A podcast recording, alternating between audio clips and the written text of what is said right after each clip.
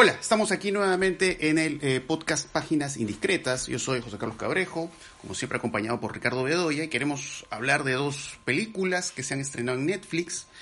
Una es El Diablo a todas horas, de Antonio Campo, esta película eh, que tiene entre sus actores a Tom Holland, a Robert Pattinson, y este documental, aunque es un documental eh, con pasajes claramente ficcionales, que se llama El Dilema de las Redes Sociales, que me parece un documental, al menos en términos informativos, eh, muy interesantes. Pero a ver, vamos a empezar hablando de El Diablo a todas horas, que, digamos, lo primero que podría decir es que es, una película que un poco pasa lo mismo que, hemos comentado en relación a ciertos documentales de Netflix, aunque esa no es un documental, es una ficción, eh, esta mirada de Estados Unidos, ¿no? Claramente ahí se establece como una radiografía de los Estados Unidos, que si bien se ambienta en un pasado, ¿no? Se hacen referencias a la guerra de Vietnam y ese tipo de cosas. Eh, es, es, una película que claramente habla de este pasado, perdón, de este pasado, o sea, habla del pasado, pero para hablar de un presente, que es un presente que tiene que ver con la tradición de las armas, con esta visión insana de la religión. Eh, y una de las cosas que inicialmente yo diría que me sorprenden de la película, pues son las actuaciones, ¿no? Y además es curioso ver a estos actores, como Tom Holland, que es el actor que hace el hombre araña, pues acá en un registro evidentemente muy distinto, eh, este, de este pues, muchacho que ha tenido esta crianza religiosa y violenta. Eh, y cómo él, digamos, en base a este aprendizaje, pues se enfrenta a este mundo, pero que es un mundo, pues, eh, vamos a decir, de espejismos, de ilusiones, de personajes que aparentan algo que no son, ¿no?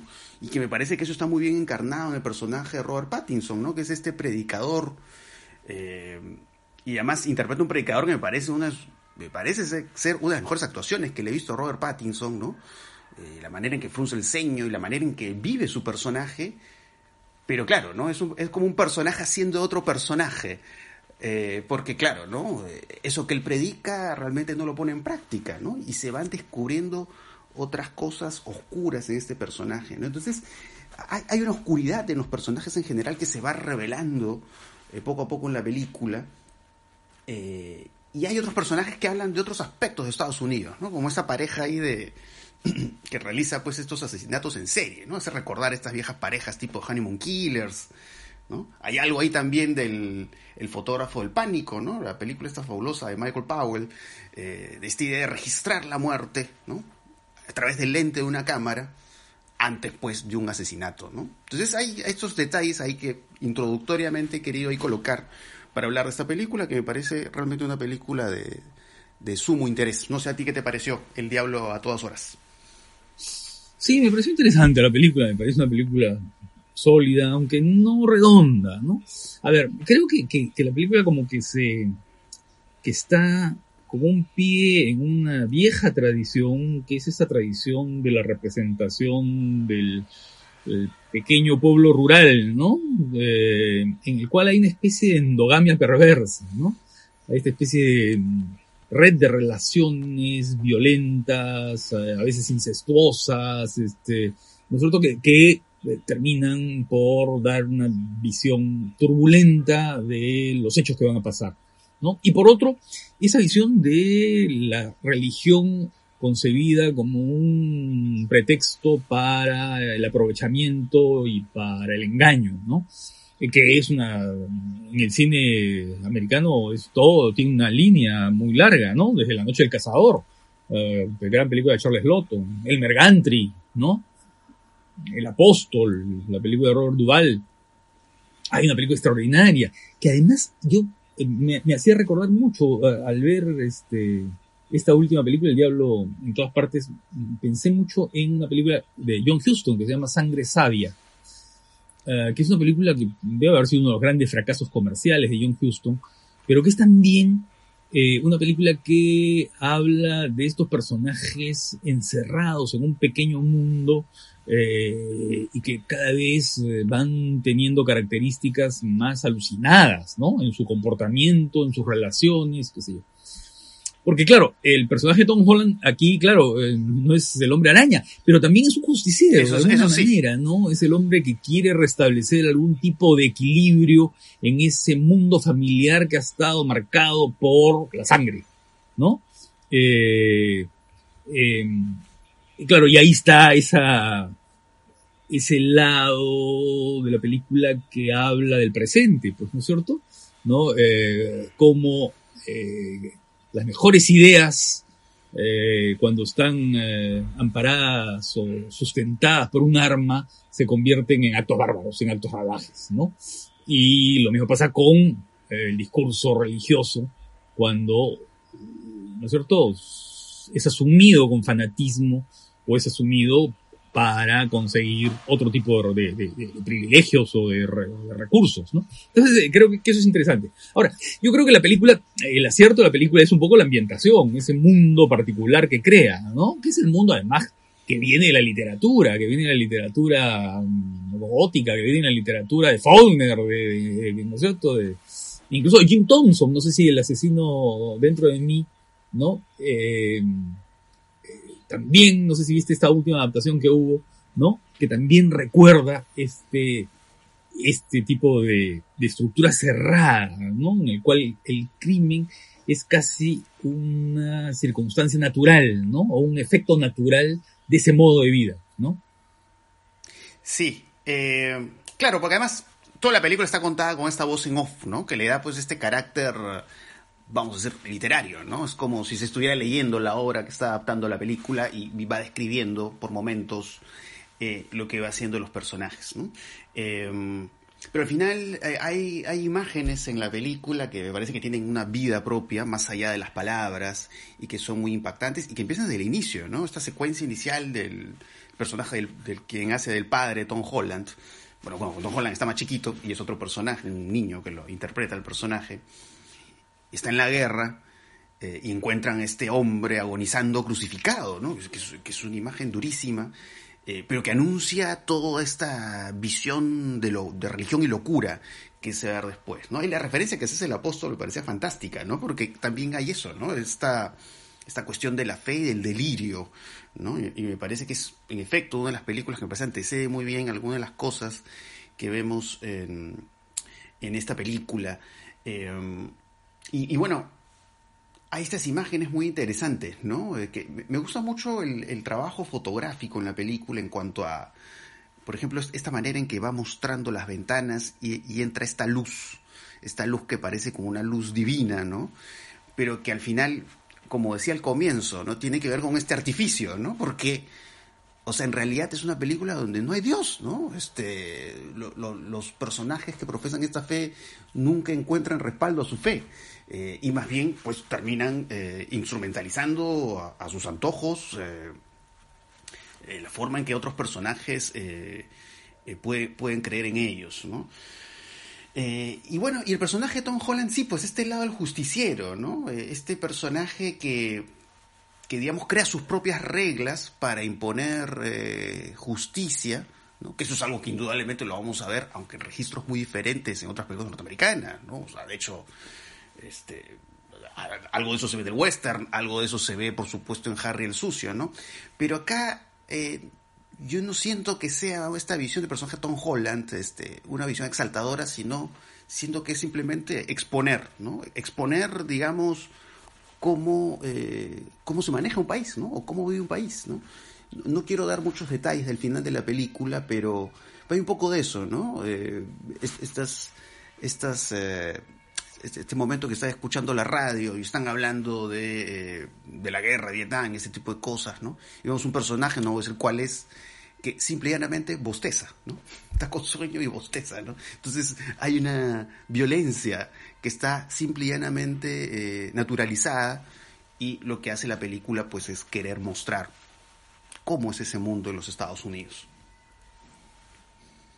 Claro, porque eh, esa, esa referencia que tú haces a, a, determinados justicieros en el estilo de Harry el Sucio, eh, claro, aquí Tom Holland cuando empuña un arma, apunta y dispara, ¿no es cierto? No lo hace eh, con esa conciencia de que tenía, por ejemplo, el doctor Harry Callahan, ¿no es cierto? King Eastwood, ¿no? Con esa conciencia de yo estoy tomando la justicia por mis manos porque la justicia es una institución que no sirve para nada, ¿no es cierto? Porque está burocratizada, porque llega con retardo, no. Hay ahí como una especie de eh, situación que es inevitable, ¿no? Es algo ineluctable, ¿no? O sea, es, a eso nos lleva eso, o a eso me lleva mi estirpe, porque también hay esa idea de que Tom Holland es el final de una estirpe, ¿no es cierto?, que está marcada por eh, la sangre, ¿no? Claro. Y luego, otra cosa que es interesante en la película son los personajes secundarios, que son de lo más interesantes en su, en su presentación, en su representación. Tal vez eh, el desarrollo de las líneas narrativas a veces este, desvían la película un poco de su centro, ¿no? Y eso hace que la película se vaya alargando un poco.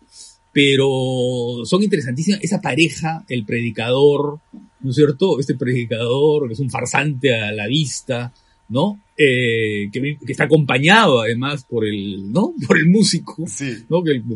Eh, ¿no? Y luego la, la, pareja esta de asesinos en serie, ¿no? Estos asesinos en serie que, que, que además hacen un acto muy americano, ¿no? Que es estar en el camino, estar en la ruta, ¿no?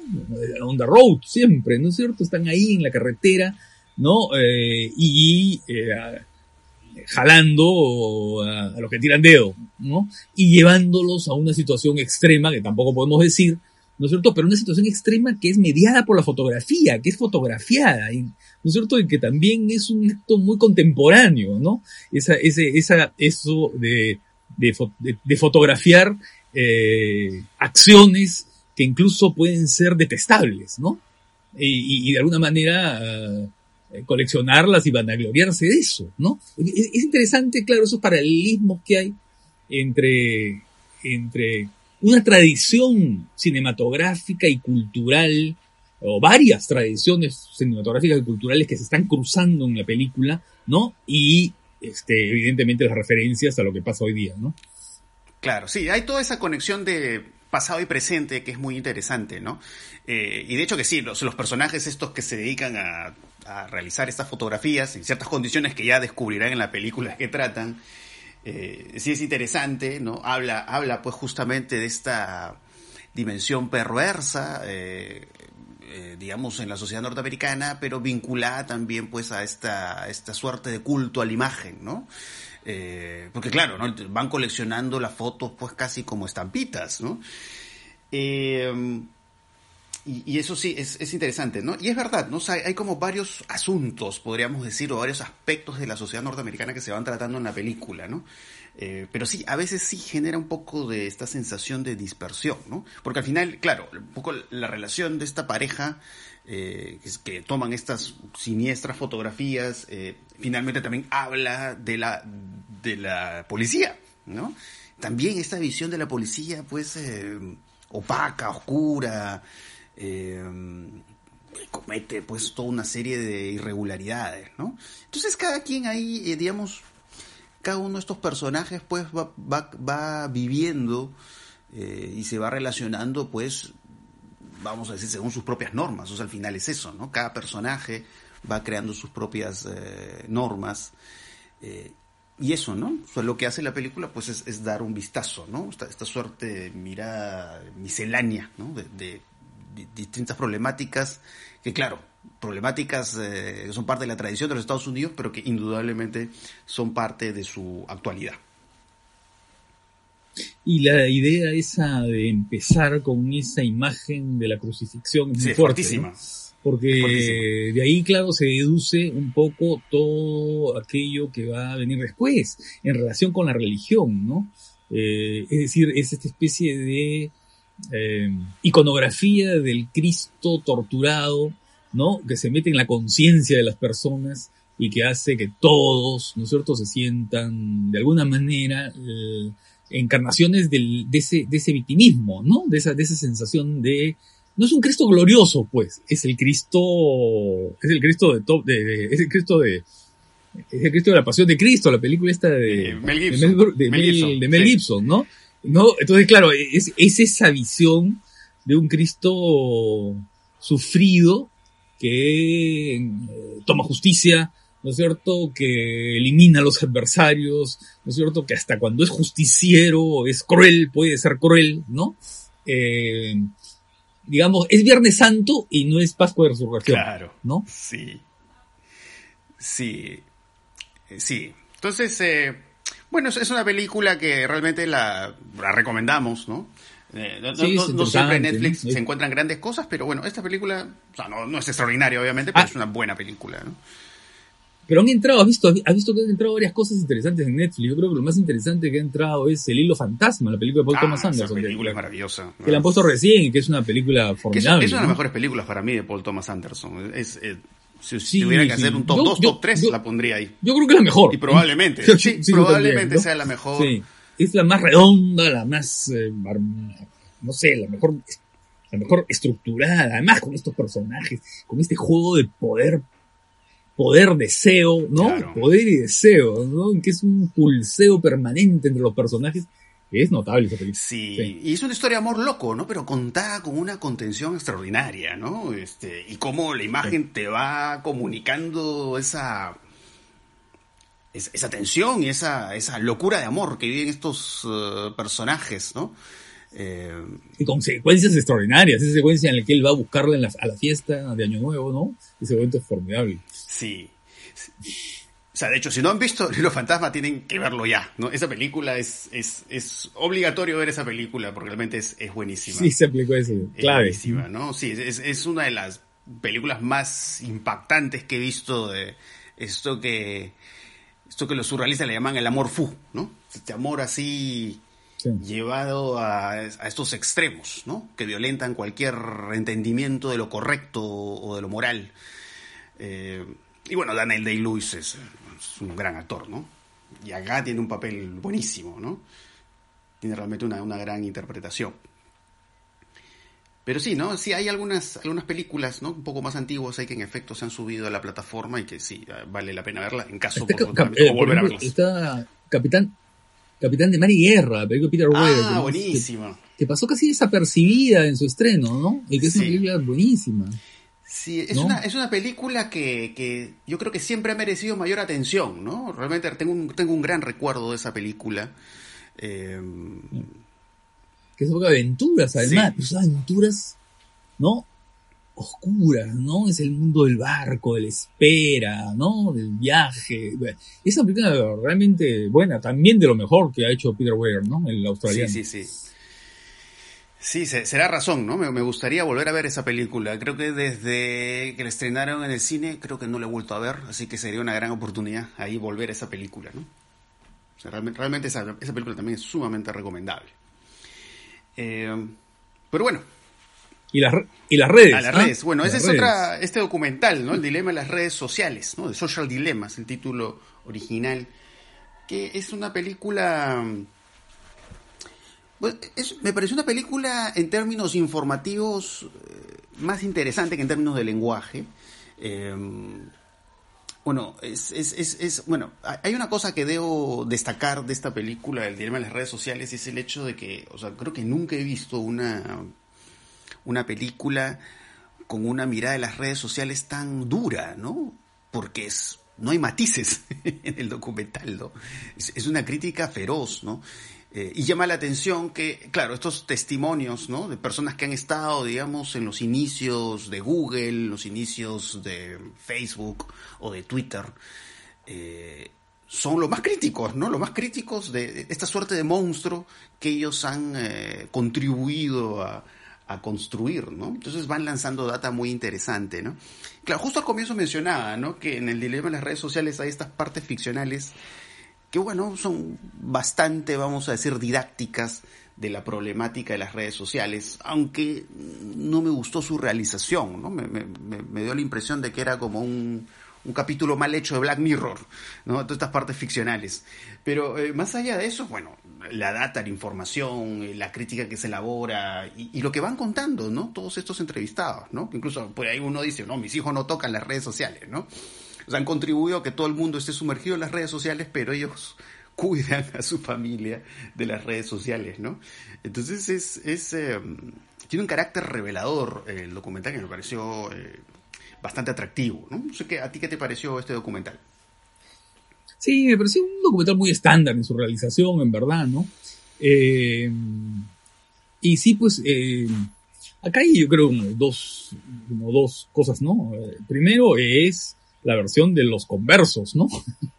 es decir, es, eh, los que declaran que fueron, este, no sé, pues ejecutivos y dirigentes de estas grandes corporaciones, en realidad hablan desde la decepción, desde el desengaño o desde la revancha, yo no lo sé. ¿no? Porque ya buscar motivaciones en ellos no, eh, sería ir más allá del documental. Pero claro, eh, es, es, un poco la, la, la, siempre la opinión del que creyó en algo, ¿no es cierto? Y que ahora cree en lo contrario, ¿no? Y entonces eso le da una carga emocional muy fuerte a las intervenciones, ¿no? A las intervenciones de los, estos dirigentes. Mucho más interesantes me parecieron las intervenciones femeninas, ¿no? Eh, sobre todo esta profesora que va explicando muy bien cómo, este, incluso llega a, radicalizar la cosa de decir que las redes deben desaparecer, ¿no? En un momento insinúa algo de eso. Eso me pareció bien interesante. Eh, ahora, lo que eh, me pareció por momentos, a ver, en primer lugar, sí, toda la parte de ficción me pareció lamentable, ¿no? toda esa historia familiar este, no se la cree nadie, ¿no? O sea, está hecha de una manera muy primitiva, con estos tres personajes ahí, que son aquellos que van manipulando la mente, y, ¿no es cierto? Y van construyendo esa identidad maleable que es la que quieren las redes sociales, según lo que postula la película, me pareció, de verdad, de chiste, ¿no? Eh, eh, pero eh, lo que sentí es que la película a veces recurre a los métodos que critica, ¿no? Recurre a esta especie de, crítica de los apocalípticos, ¿no? De los apocalípticos. Eh, y entonces, claro, va creando este, este clima paranoico contra las redes que justamente lo que está criticando, ¿no? Lo que, lo que critica de las redes sociales o del producto de las redes sociales o del uso de las redes sociales. Entonces, eso es lo que sentí un poco, ¿no? Me parece una película un poco simplona, ¿no? Interesante, como tú dices, desde el punto de vista informativo, pero ¿sabes lo que siento? Que le falta debate. Que falta opiniones contradictorias, ¿no? Y opiniones que maticen, ¿no? Entonces, este, sentí la película como un bloque orgánico, ¿no? Que nos quiere asustar contra las redes y que evidentemente no va a hacer que nos separemos nuestros teléfonos celulares ni dos minutos. Claro, y en ese sentido, la película se parece a las redes sociales, porque al final lo que vemos en las redes sociales es esta idea de que o piensas de forma A o Z, y se pone en ese plan la película, ¿me entiendes? Entonces esa visión, como te decía, homogénea y negativa de eh, las redes sociales, ¿no? Eh, entonces sí, pues, ¿no? Por eso te decía, ¿no? Qué raro, ¿no? Porque no, no hay nada positivo que rescatarle en el documental a las redes sociales, ¿no? Es, es, eh, es, así a lo bruto, vamos a decir, en ese sentido, ¿no? Más está interesado, como te decía, en la información, ¿no? Esto, esto que hablan del... Sí, sí, la información más interesante. capitalismo de vigilancia, ¿no? Que nos hace recordar eh, esto que decía Michel Foucault en este libro fantástico, Vigilar y Castigar, ¿no? Que esta mirada, este del el panóptico, ¿no? De, de, una sociedad que vigila todo lo que hacemos eh, y estos. Porque es un panóptico virtual ya, que lo tenemos, este, lo tenemos naturalizado, está en, en la iconosfera, digamos, nos, envuelve, ¿no? Está ahí ya. En, cambio, claro, el panóptico del que hablaba Foucault era un, ¿no? Eh, estaba, estaba pensando en el modelo ese de las prisiones del siglo, no sé si 18 o 19, ¿no? Que tenían esta vigilancia, ¿no? Esta única vigilancia este ojo poderoso que miraba todo el ámbito y todo el, espacio físico, pero ahora ya no, ¿no? Entonces, eh, sí, hay algo de eso, ¿no? Hay algo como que la película, la película juega como... Claro, y un... Juega en el mismo partido que las redes sociales. Claro. Y, y, bueno, sí, ¿no? Eh, Fugol justo hablaba de estos cuerpos dóciles a propósito de eso, ¿no? Que, hay un poco esa mirada también documental, ¿no? Son como cuerpos sometidos o adormecidos por eh, su conexión a la tableta, al celular y ese tipo de cosas. Eh, es interesante la referencia que hacen a la película The Truman Show, ¿no? Eh, que, eh, claro, está Y a Matrix también. Y a Matrix, ¿no? sí. Matrix Matrix, y. Truman Show, ¿no? Eh, que son dos películas además que evidentemente nos llevan pues al viejo mito de la caverna de Platón, ¿no? O sea, la idea de sujetos Sí. pues encadenados en una caverna y que ven sombras y que creen que esas sombras son reales cuando nada más y nada menos son proyecciones de seres reales que en realidad están fuera, más allá. Eh, pues. entonces, eh, eso es interesante, ¿no? Porque de hecho sí, ¿no? El mundo de las redes sociales es un mundo de, de disfraces, eh, es un mundo que de alguna manera funciona como un tablado teatral, ¿no? Y esos apuntes me parecieron eh, interesantes, ¿no? Más allá de los de, de otras cosas que, que creo, creo que tanto, tanto a ti como a mí no nos han gustado. Y bueno, de hecho los tips, ¿no? Los, los tips que lanzan al final de qué cosa uno debe hacer para que uno no lo tenga tan vigilado o, o- o el peligro este de seguir las recomendaciones en YouTube y ese tipo de cosas, ¿no? Es, entonces es eso, Hay ¿no? que desactivar los mensajes que te llegan. Sí, sí, Hay sí, que desactivar todo mensaje que van entrando, ¿no? Sí, sí, sí. Eh, sí, Aunque algunos de esos mensajes a veces son interesantes cuando tú has autorizado que te envíen mensajes a aquellas revistas, instituciones que te interesa seguir, ¿no? Es que a veces sí es útil, ¿no? O sea, claro, bajo la idea de que puede generar adicción, una cosa así, ok, pero en realidad en YouTube, claro, o sea, a veces, bueno, ya hemos hablado antes de cómo YouTube tiene un montón de películas, esas cosas, pero eh, eh, es interesante porque tú ves una película y te, te lanza pues ahí eh, otras películas similares, ¿no? Y vas descubriendo, ¿no? Y, y qué es lo que me ha pasado con otros espacios virtuales gracias a estas recomendaciones. Pero sí es cierto esto, ¿no? De que de pronto en el caso de videos que tienen que ver con cuestiones políticas, esas cosas, claro, de pronto si ves algo que es, por decirte solamente, no sé, entre comillas, de izquierdas, pues te va a estar votando solamente esa mirada, ¿no? Y no puedes ver la otra, ¿no? Pero eh, este esquematismo que los, los algoritmos van creando, de que solo veas un contenido, una línea ideológica, al final coinciden justamente con lo que hace el documental, que es esta mirada en bloque negativa y siniestra de las redes sociales. Lo que es, eh, creo que el consejo hubiera sido más bien, hay que despojar de emocionalidad nuestra relación con las redes, ¿no es cierto? Que es la emocionalidad que ellos manifiestan en el momento que hablan, ¿no? Eh, porque la información que tú dices, que, que- tú mencionas, es de lo más interesante, ¿no?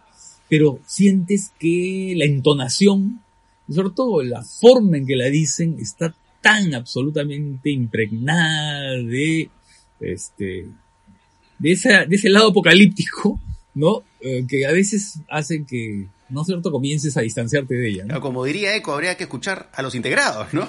O sea, a ver qué, qué dice la otra Claro, parte, ¿no? claro. Lo que sí, Claro. sí encuentran cosas positivas o, o- o creen que, digamos, es un espacio en el cual sí se debe habitar, eh, quizás bajo eh, ciertas formas de convivencia, vamos a decir, sobre todo ahora pues que la pandemia evidentemente nos ha volcado de algún modo u otro las redes sociales, porque bueno, no ya es mucho más difícil poder vernos frente a frente y ese tipo de cosas. Eh, pero sí, sí, es esta, esta mirada así tajante, ¿no? Y única, ¿no? Mm. La que se ve en la película. Pero bueno, eh, Y las personas que nos están escuchando, ¿no es cierto? son, son parte de esas masas, ¿no es cierto?, que la película denuncia, ¿no es cierto? Porque claro, nosotros escuchamos podcasts, así como los que nos escuchan, que nosotros escuchamos y entramos, somos parte de toda esa Claro. red creada por, por lo que la película, claro, y, por lo que la película señala. y si han llegado, y si han llegado a este podcast es por las redes sociales. o sea, gracias a las redes sociales han llegado a este podcast. Así que creo que nosotros sí tenemos algo que agradecerle a las redes sociales. Eh, y, y bueno, entonces sí, o sea, yo creo que sería bueno, no sé, algún otro documental que, que dé la otra cara, ¿no? O que contraste las dos miradas, ¿no? La mirada apocalíptica y la integrada. Que eso, sería interesante el debate, ¿no? Y eso es lo que yo siento que le falta a la película, un- una pizca de debate, una pizca de contradicción, ¿no? Que no hay. Sí, sí, yo, pienso, pienso lo mismo, ¿no? Pienso lo mismo. Eh, y bueno, creo que ya, ya hemos, eh, ya hemos hablado en extenso estas dos películas. De pasada hemos mencionado estas, estas otras dos cintas que han subido a Netflix, El Hilo Fantasma y eh, la película de Peter Weir, ¿no? Con Russell Crowe. Cap- Capitán de Mar y Guerra. Ajá. Así que ahí ya tienen algunos títulos clásicos y estos otros títulos actuales eh, para ver. Y bueno, espero que les haya gustado este episodio. Y eh, bueno, un agradecimiento final a las redes sociales. Así que bueno, eso, eso sería todo por hoy. Chao. Además sí, van, sí. van, este... No te digo que, que van los dos títulos, ¿no? Uno es las redes sociales y el otro es el diablo. El diablo en todas partes. Claro, o sea sí. que podés... ¿ah? Sí, sí, sí. Se complementan, se complementan los títulos. Bueno, y bueno, ahora sí ya nos despedimos, así que ya nos estaremos escuchando en otra oportunidad. Chao.